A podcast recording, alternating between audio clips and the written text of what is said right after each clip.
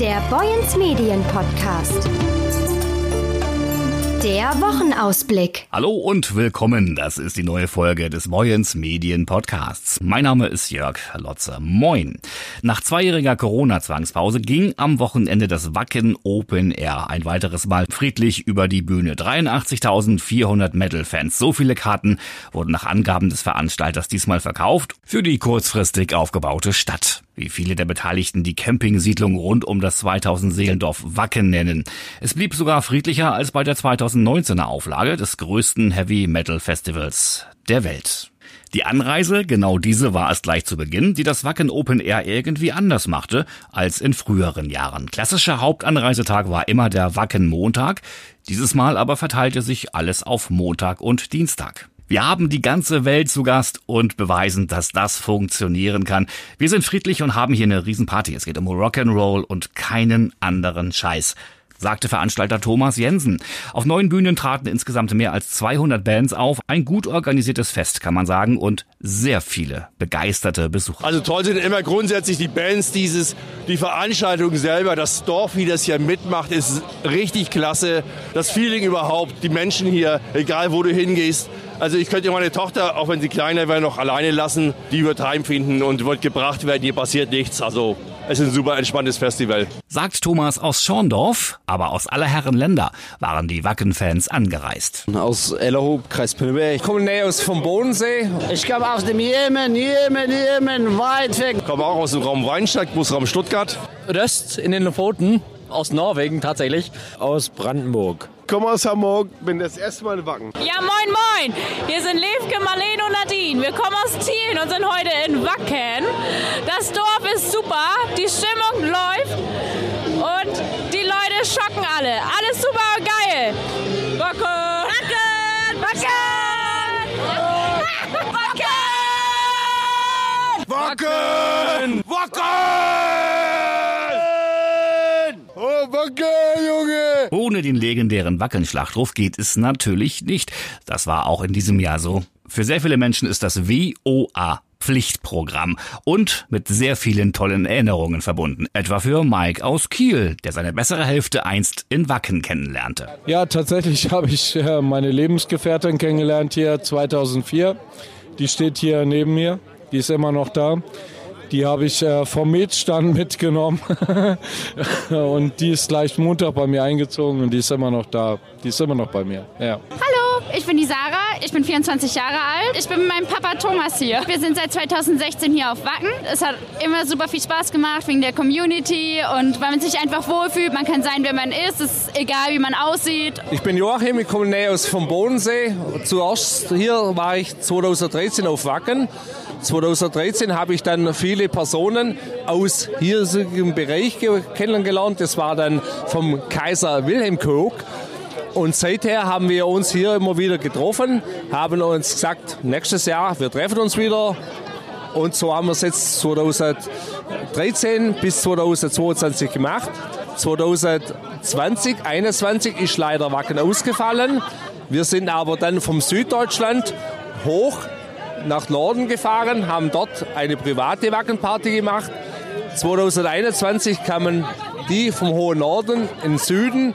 Dann haben wir bei uns Wackenparty gemacht und das ist einfach das Geniale. Man lernt hier Leute kennen beim Oster Festival und es entwickelt sich eine super Gruppe und wir machen das jedes Jahr, dass wir uns hier treffen. Klar, ich bin Heavy Metal Fan, äh, ich bin mit der Musik aufgewachsen und einfach die Leute, also das Relaxte, man kann mit jedem reden, man trifft jeden, es gibt keinen Stress, alles super, einfach. Ja. Klaus, Erdwald aus Soest, Wacken, seit 99 durchgehend, ja, außer Pandemie, aber da kann ja keiner was für. Ja, und immer hammergeil. Gibt genug, ja, gibt genug Bands. Wer, wer keine Band da irgendwo gut findet, der hat hier nichts verloren. Äh, wobei man sagen muss, selbst wenn man die Musik nicht mag, äh, gibt es auf dem Festivalground, auf dem Campingground irgendwie immer Gelegenheiten, Party zu machen.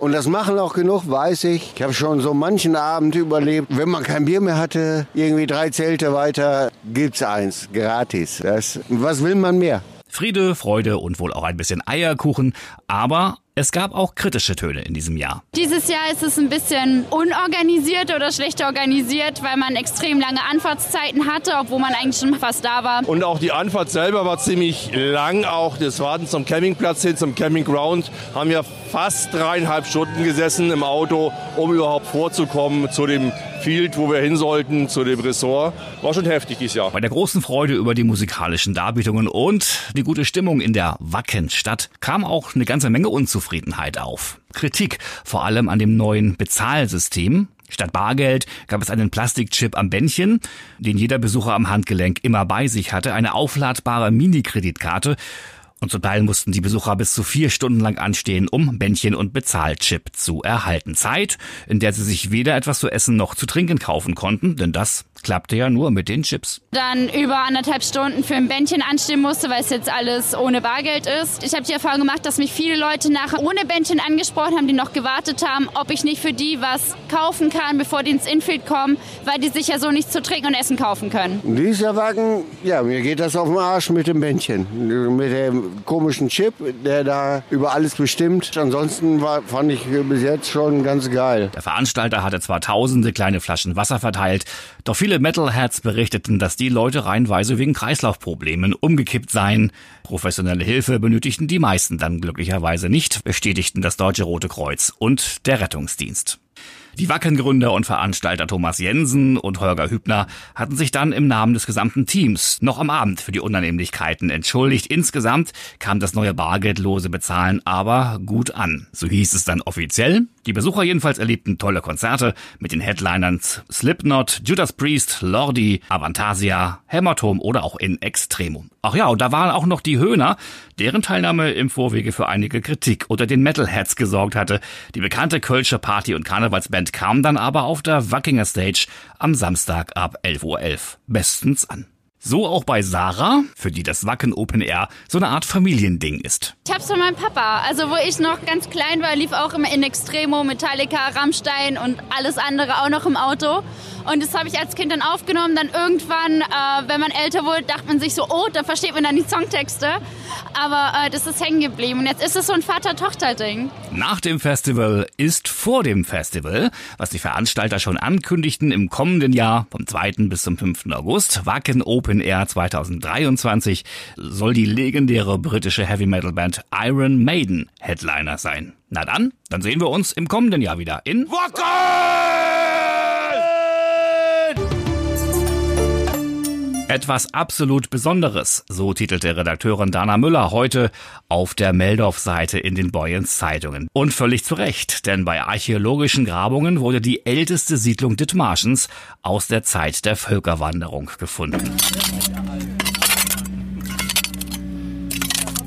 Vorsichtig bewegt Thorsten Buchhaupt seine Kelle über den Boden. Der Grabungsmitarbeiter kniet auf allen Vieren auf dem hellen und sandigen Boden.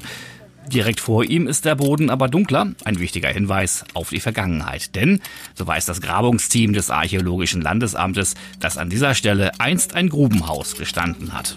Auf der Fläche des künftigen Neubaugebietes an der Wodansberger Straße hat Maren Kaube bereits so einiges gefunden. Hier hätten wir die Reste eines Kugeltopfes, die kamen aus einer Pfostenstandspur, also aus einer Pfostengrube. Hier haben wir dann zum Beispiel einen Schleifstein oder wie hier ein Glättstein. Der wurde zum Keramikglätten verwendet. Also das fühlt sich schon wirklich gut an. Dann haben wir aus dem ersten bearbeiteten Grubenhaus Spinnwirte. Das sind diese drei. Die wurden benutzt, um äh, Wolle zu spinnen. Und dann haben wir halt immer noch so unterschiedlich unverzierte Keramik, mal verzierte Keramik und halt leider nicht befundbezogen das schöne Steinbeil. Auch Dominik Forler, Gebietsdezernent in der Abteilung Praktische Archäologie des Landesamtes, bestätigt, die Windbergener Funde sind tatsächlich etwas absolut Besonderes. Das Ganze sind Siedlungsreste, die hier ausgegraben werden, auf einer Fläche von, sagen wir mal, 80 mal 100 Metern, die zeitlich gesehen zweiphasig sind. Wir haben zwei Hauptbesiedlungsphasen. Einmal in der Völkerwanderungszeit, das ist so 5. Jahrhundert, sagen wir mal, und dann noch eine frühmittelalterliche Besiedlungsphase, so 10. bis 11. Jahrhundert. Mit diesen Siedlungsresten können wir hier jetzt praktisch die ältesten Vorgängersiedlungen von der Ortschaft Windbergen belegen. Die Gründungsphase ist ja eher, meine ich, irgendwie 15. Jahrhundert bis jetzt gewesen und damit sind wir jetzt deutlich früher. Wir haben auch noch frühere Sachen hier gefunden. Also es gibt auch steinzeitliche Funde, aber das sind eben Einzelfunde und die können wir nicht den Besiedlungsstrukturen hier zuweisen. Als die Ergebnisse der Voruntersuchung vorlagen, entschied das Landesamt, großflächig auf dem Gelände zu suchen. Bei der Gemeinde sorgte das erst einmal für einen Schreckmoment, sagt Bürgermeister Klaus-Peter Groth. Ja, also das ist, ist natürlich eine Verzögerung, das ist klar und, und auch ein Kostenfaktor, was wir natürlich umlegen müssen auf die, auf die Bauwilligen denn. Ne? Das ist schnell mal 8, 9 Euro pro Quadratmeter, wird das dadurch teurer, schätze ich mal, wo wir das noch abschließend gar nicht sagen können. Ja, für uns war, war es ja anfangs archäologisches Such Suchgebiet. Wir müssen mal gucken. Und Voruntersuchung kostet zwischen 4.000 und 5.000 Euro, wie, jede, wie jedes Gutachten, was man braucht für ein Baugebiet. Und zu 99,9 Prozent wird nichts gefunden. Das war, unser, das war die Aussage, wie wir da rangegangen sind. Und dann war natürlich zuerst ein bisschen erschreckend, erschreckend aus unserer Sicht natürlich, wie denn trotzdem Funde da waren. Und dann war natürlich die erste Frage, ob eine Bebauung überhaupt stattfinden konnte. Und ja. das wurde ja sofort bejaht. Und dann habe ich eine Gemeinderatssitzung gehabt. Und dann haben wir ja, weil wir auch einiges an Geld in die Hand genommen hatten für diese Bebauung. Ne, man kann ja nicht gleich ein, so schnell ein anderes Baugebiet aus der Erde stampfen. Und dann haben wir gesagt, okay, dann machen wir die Ausgrabung. Dass die Chance, in Windbergen etwas Historisches auszubuddeln, nicht klein ist, das wusste die Gemeinde. Wir haben ja Hügelgräber, wir haben unseren Wodansberg. Die Erwähnung von Windbergen ist ja schon sehr früh und wir wussten schon, dass hier immer was, was war, aber äh, dass wir jetzt noch mal plötzlich ja eine Zweigstelle von Albersdorf entsteht, von dem Steinzeitdorf, äh, da haben wir jetzt so gar nicht mit gerechnet. Dass das Projekt Neubaugebiet zeitlich zurückgeworfen wird, sieht auch Gebietsdezernent Dominik Vorler. Das ist für die Gemeinde schwierig, weil das natürlich ein großer Kostenfaktor ist. Aber das ist dann eben gesetzlich so geregelt, dass der Verursacher dieser Baumaßnahmen dann auch dafür zuständig ist, dass die Archäologie vor dem Beginn der Baumaßnahmen korrekt sozusagen abgearbeitet wird. Doch so müsse man vorgehen, anders gehe es nicht. So sei es sinnvoll und auch notwendig. Zu der Fläche muss man noch sagen, das ist ja eine geplante Baufläche der Gemeinde Windbergen und es, ist, es gibt so einen bestimmten Ablauf dieser Bauleitplanung, die gehen dann eben auch irgendwann über unseren Tisch und wir prüfen dann die Fläche ab. Gibt es da irgendwelche Anzeichen, dass hier Archäologie vorhanden sein kann?